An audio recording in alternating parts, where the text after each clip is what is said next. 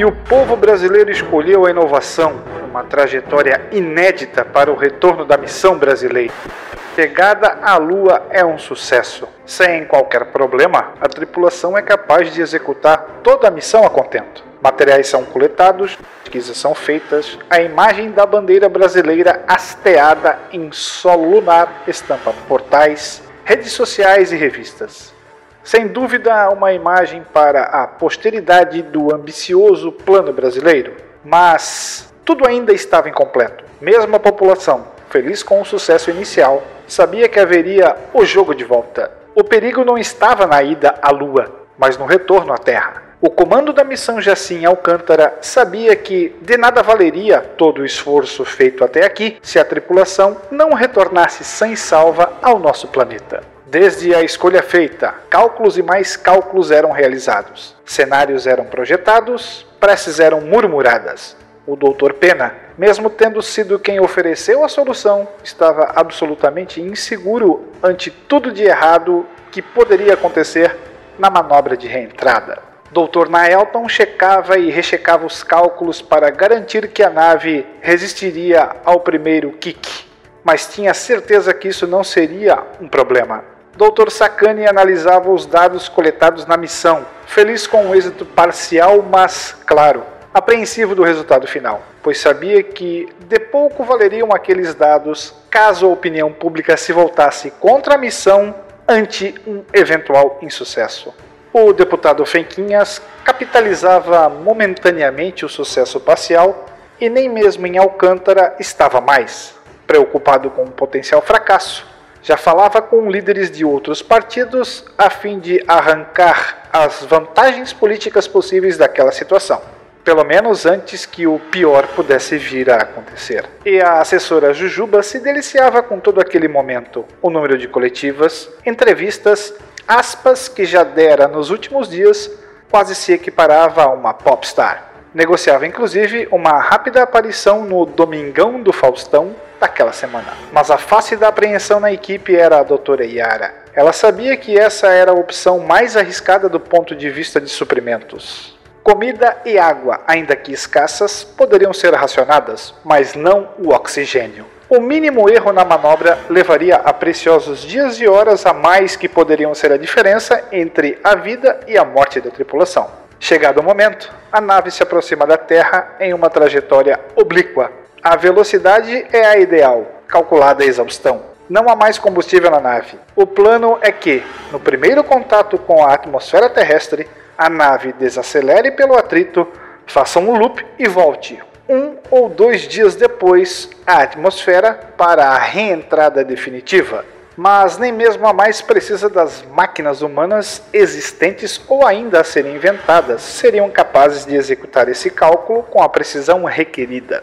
São muitas as variáveis envolvidas. A qualidade da equipe em terra eleva para uma precisão altíssima, mas ainda assim aquém do esperado. O freio na atmosfera é muito superficial o silêncio de Alcântara preocupa a tripulação. O comandante Guaxinim pede explicações. A constatação é perigosa, beira o sombrio. A missão terá que orbitar a Terra por dois dias a mais do que haviam previsto num primeiro momento. O sucesso do retorno dos astronautas cai em uma profunda incerteza. A opinião pública massacra os integrantes da missão Jaci. Caixão espacial, vergonha nacional, o natimorto Programa Espacial Brasileiro são algumas das manchetes dos jornais dos próximos dias. A comunicação com a tripulação é cortada a fim de reduzir ao máximo o uso do oxigênio. Quase tão ruim quanto a iminência do insucesso é a incerteza do destino daqueles heróis nacionais. A cápsula então faz a reentrada definitiva. O paraquedas é acionado e ela começa a cair sem qualquer novo percalço. Em algum lugar no meio do Oceano Índico, navios internacionais chegam imediatamente à cápsula. Não se sabe de quem exatamente, mas um streaming ao vivo é feito de todo o processo. Milhões de pessoas ao redor do mundo acompanham apreensivas a abertura da nave e os primeiros sinais do destino dos seus heróis. A equipe médica retira toda a tripulação da nave e os leva imediatamente para a prestação de primeiros socorros. Debatedores nas TVs de todo o mundo especulam o que poderia ser feito para garantir que houvesse sobrevida nos astronautas. Mas, para os presentes naquele esforço inicial, a verdade caía dura como uma rocha lunar. Não havia mais esperanças. Era o fim.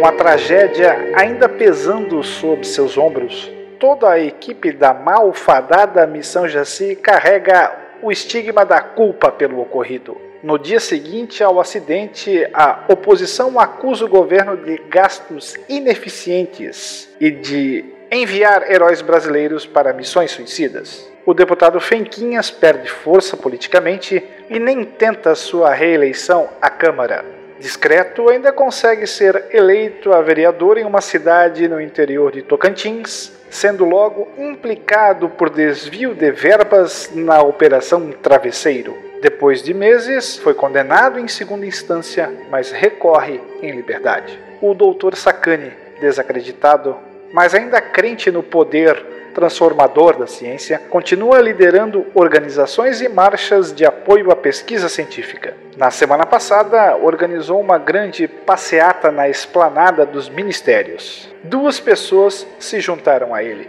Já o Dr. Naelton não suportou a pressão da opinião pública. Pouco depois do fatídico dia, se exilou em Moçambique, onde atua para uma firma de engenharia brasileira que cuida de obras públicas no local. Há rumores de que ele foi um dos pivôs centrais da Operação Travesseiro. Ele, claro, nega. Doutor Pena, por sua vez, abandonou sua prestigiada carreira científica.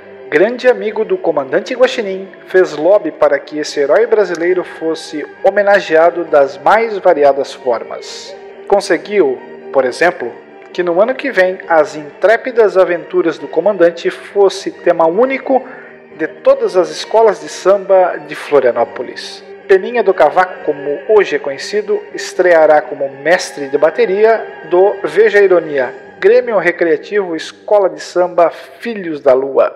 A doutora Yara surfou na onda da missão mal sucedida e, com o holofote da fama, lançou um best-seller imediato: Emagreça como os astronautas. 10 dicas para alcançar na Terra o seu peso na Lua. Inclusive, ontem foi uma das entrevistadas por Jujuba Vilela, host do novo programa vespertino de 5 horas na Rede TV, Em Casa com a Goma. E no centro de Gaspar, Santa Catarina, na praça de frente à Prefeitura Municipal, quase às margens do rio Itajaí Sul, jaz uma resplandecente estátua de bronze de dois heróis, dois amigos, dois mártires da ciência brasileira, o comandante Beterraba abraçado ao comandante Guaxinim. Em seus rostos, um triste sorriso. Ditos especialistas afirmam que o sorriso seria reflexo de uma pretensa inimizade entre os dois. Bobagem. O sorriso é um gatilho. Um gatilho de memória para todo brasileiro lembrar do que poderia ter sido. Reviver dias de expectativa, glória e decepção. O triste sorriso é a lembrança eterna do que teria sido a maior glória da jovem civilização brasileira.